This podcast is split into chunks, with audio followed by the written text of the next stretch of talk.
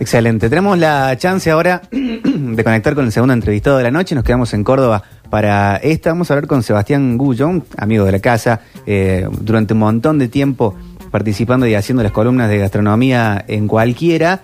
Él con su grupo de trabajo, con sus socios, son, y no quiero, me lo digo de, de memoria y no quiero olvidarme de ninguno, eh, han hecho Dada Mini y manejan al día de hoy eh, eh, Billy Beer, Francis, apartamento en apartamento eh, y otros que han estado en su momento, Capitán, Pibi. Eh, es una máquina de, de trabajo junto a los Cachavigliani eh, y han formado una manera de ver de una manera de una forma distinta Nueva Córdoba y lo tenemos eh, conectado con nosotros. ¿Cómo estás, Sebas? Buenas noches. ¿Qué tal? Buenas noches.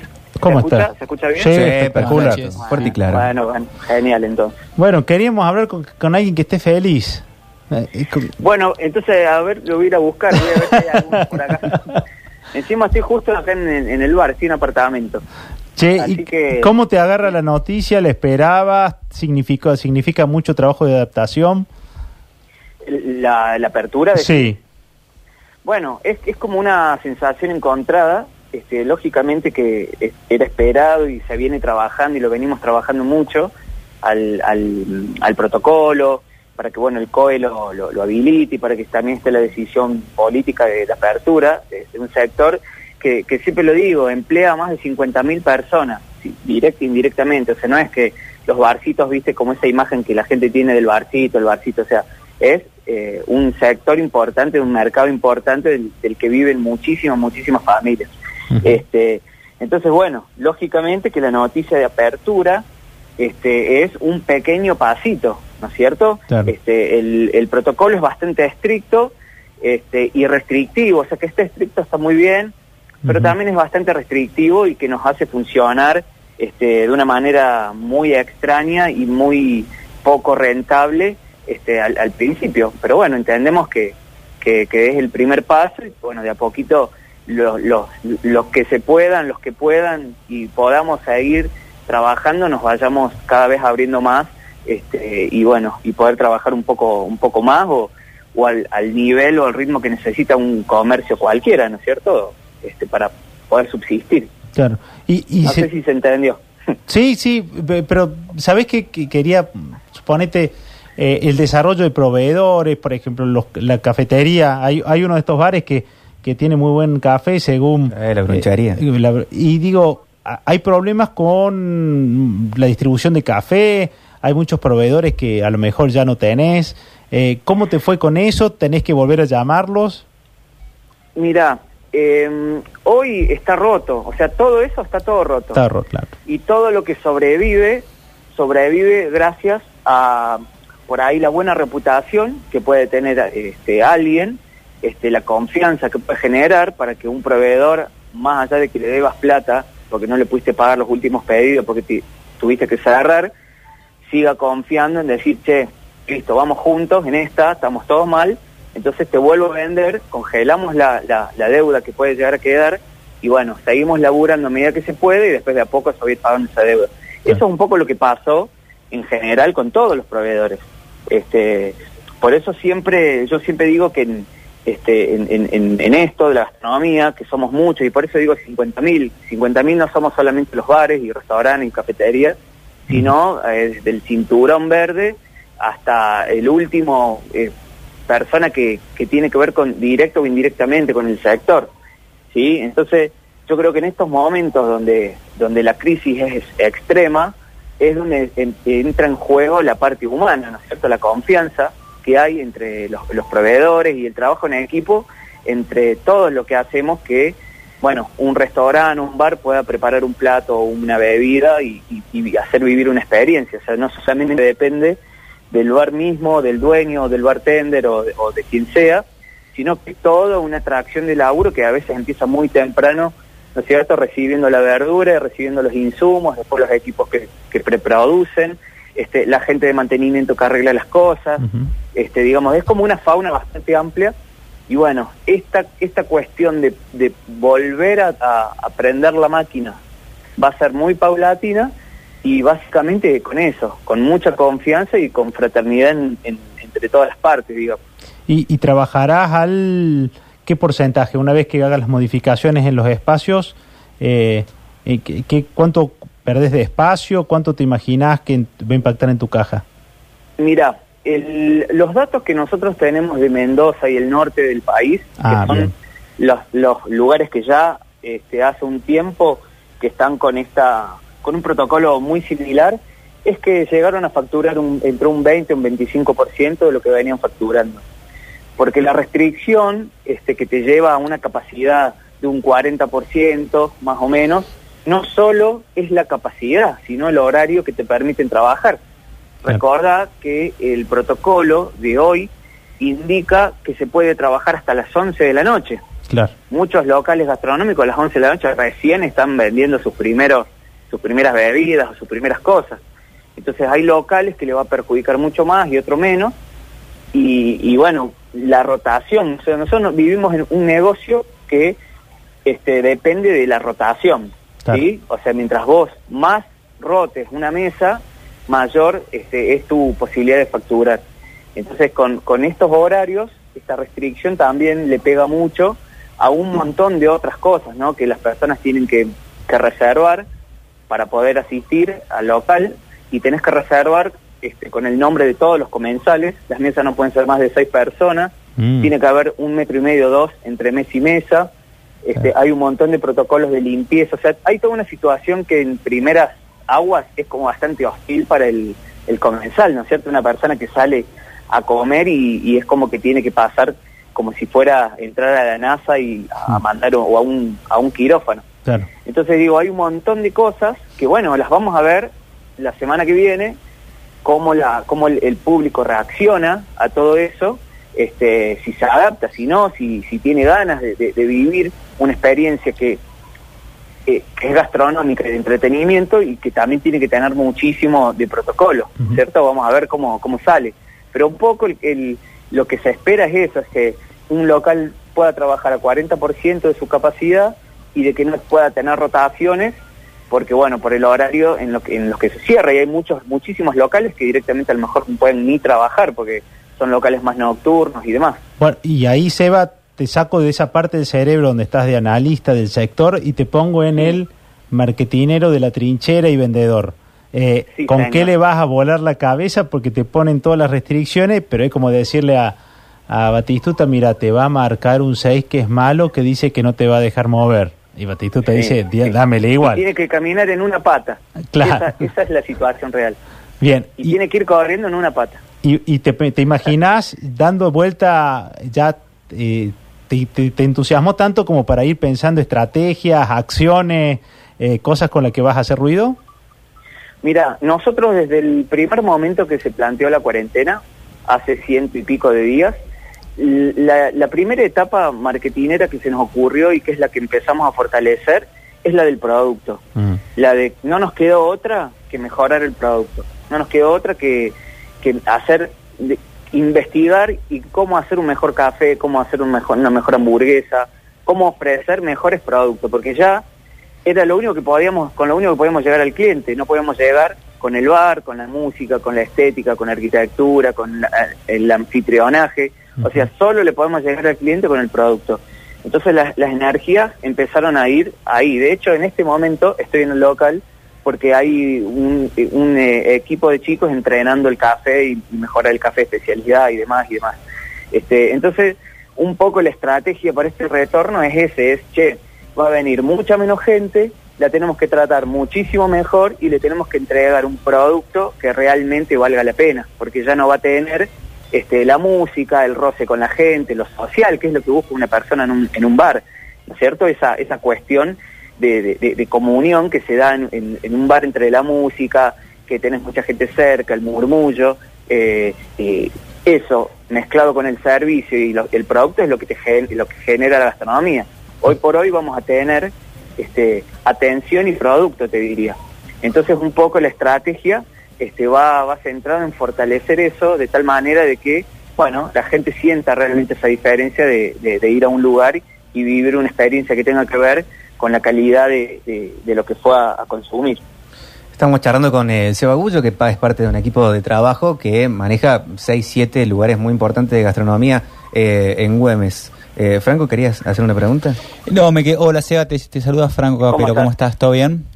¿Cómo, Bien. ¿Cómo ha sido el, la continuidad o no de, de la gente que estaba trabajando con ustedes? ¿Si han podido tramitar alguna especie de ayuda? ¿Cómo se han manejado en este parate en los números? Sí, nosotros el- vivimos varias etapas que fueron las etapas también donde el, el Estado fue este, proporcionando algún tipo de ayuda. Al principio nosotros la primera decisión que tomamos fue ir a la caja de la empresa, ver cuánta plata hay y esa plata destinarla solamente a sueldos la cantidad de meses que nos llegue. Claro. ¿sí? Eso fue lo pri- la primera decisión que tomamos. La segunda fue armar una cooperativa con los mismos empleados que trabajaban y que pudiesen llegar al local y todo lo que se trabaja se- durante esa etapa se dividía solamente para pagar los insumos y para pagar los- las personas que, que trabajen.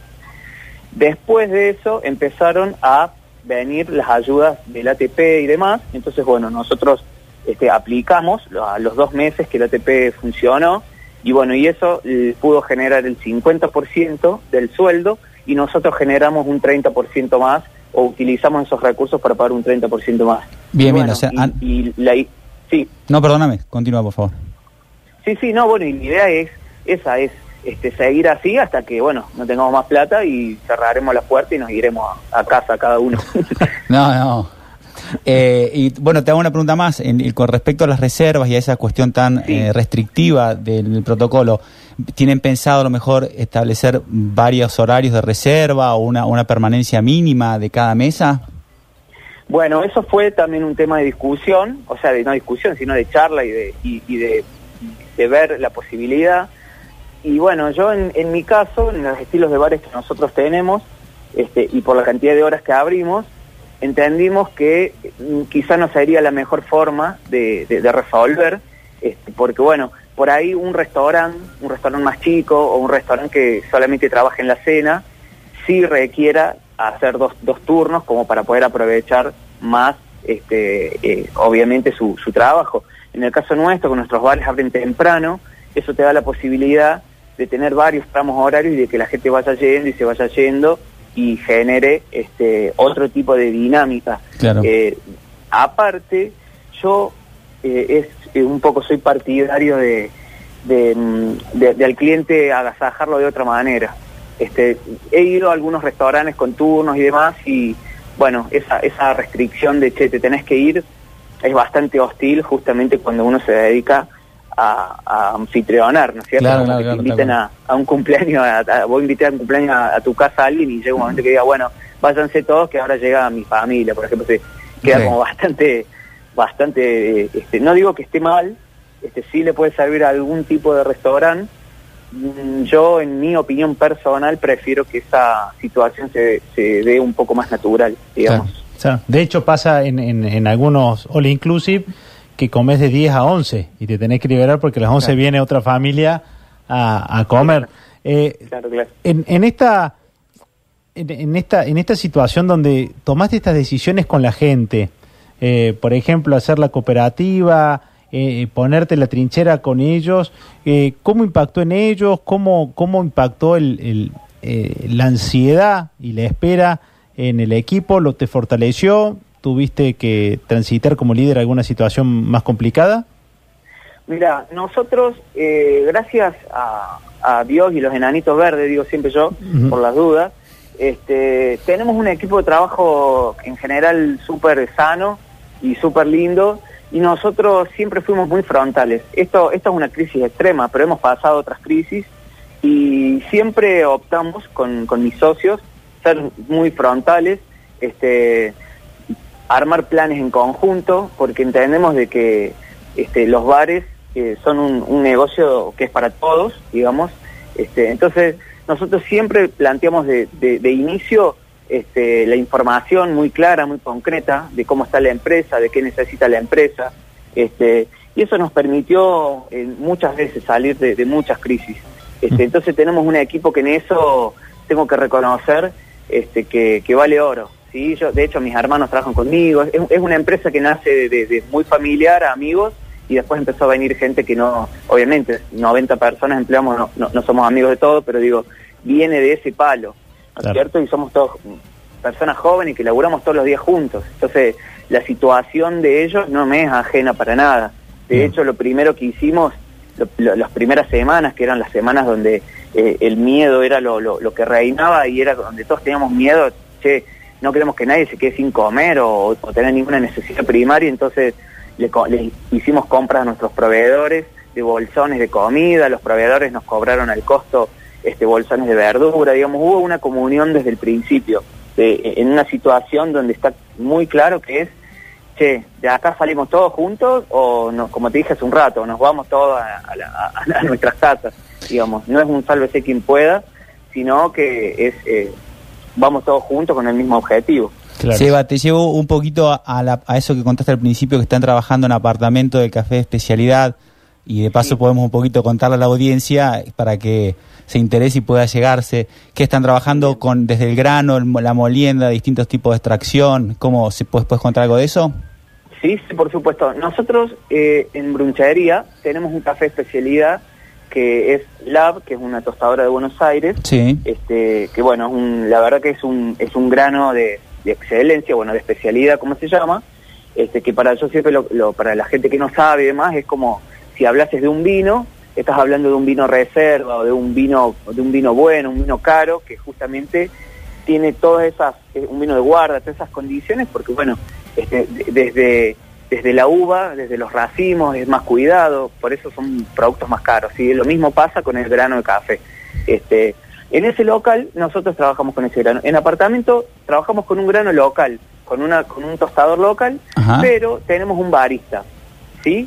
O sea, una cosa es la materia prima y la otra cosa es el profesional, que vos puedes tener un cafetero común y corriente, que le enseñás a usar la, la- la máquina y te puede hacer un café, o puedes tener un especialista, un barista que, para darte otra otra analogía, es como un como un bartender, por ejemplo, ¿sí? Sí, Yo, entiendo. por ejemplo, te puedo hacer un café y también te puedo hacer un trago y te va a gustar. Claro. Pero no es lo mismo que este, hables con un bartender y, y charles y, y puedan, este, a lo mejor en conjunto, diseñar cómo te gusta un café o que te haga dar cuenta que en realidad hay una forma mejor o más rica de tomar algo que vos venís tomando siempre y que no sabías que, que eso se podía hacer de otra manera. O sea, el barista es, un profesional de café que este, indaga, investiga, sabe este, de parámetros tanto del producto como de la máquina y bueno, y te brinda un, un café que la verdad que al que le gusta este, es un antes y un después en la forma de consumir un café, ¿sí? Este, vos cuando, cuando vas a alguna cafetería o de especialidad o que tenga un barista y empezás a ir y a tomar varias veces café, ya después no puedes tomar nunca más otro café. Es así. O Es sea, así, como es todo, así. ¿no es cierto? Es, Sí, es sí, como sí. un montón de, de productos que uno no sabe porque el paladar, lógicamente, este, se, se, se educa, como todo, como, como cualquier cosa. Entonces, a medida que vos le vas dando más información y más compleja y, y el cerebro y el paladar te lo va aceptando, bueno, tu nivel de, este, de exigencia ya empieza a subir. Y bueno, el café especialidad y el barista hacen ese trabajo en, en el café. Excelente. Gracias. Sea buenísimo, te decíamos lo mejor y ahí estaremos la próxima semana eh, Claro. organizando para, para visitar los lugares gastronómicos. Apartamento del barista, inminente. Y Por cual- supuesto, ne- los necesitamos, necesitamos todo su dinero. Ahí vamos, Seba, muchas Y de gracias. todos los oyentes. Ahí vamos a ir todos eh, directamente. Gracias, Seba. Buenas noches. Por favor, acá estoy firme para lo que necesiten. De una, de una. Y también está la, la tienda de vinos, yo la recomiendo personalmente. Ah, tienda claro. de vinos eh, ahí en, mi en Instagram. Ese es mi, es mi juego personal.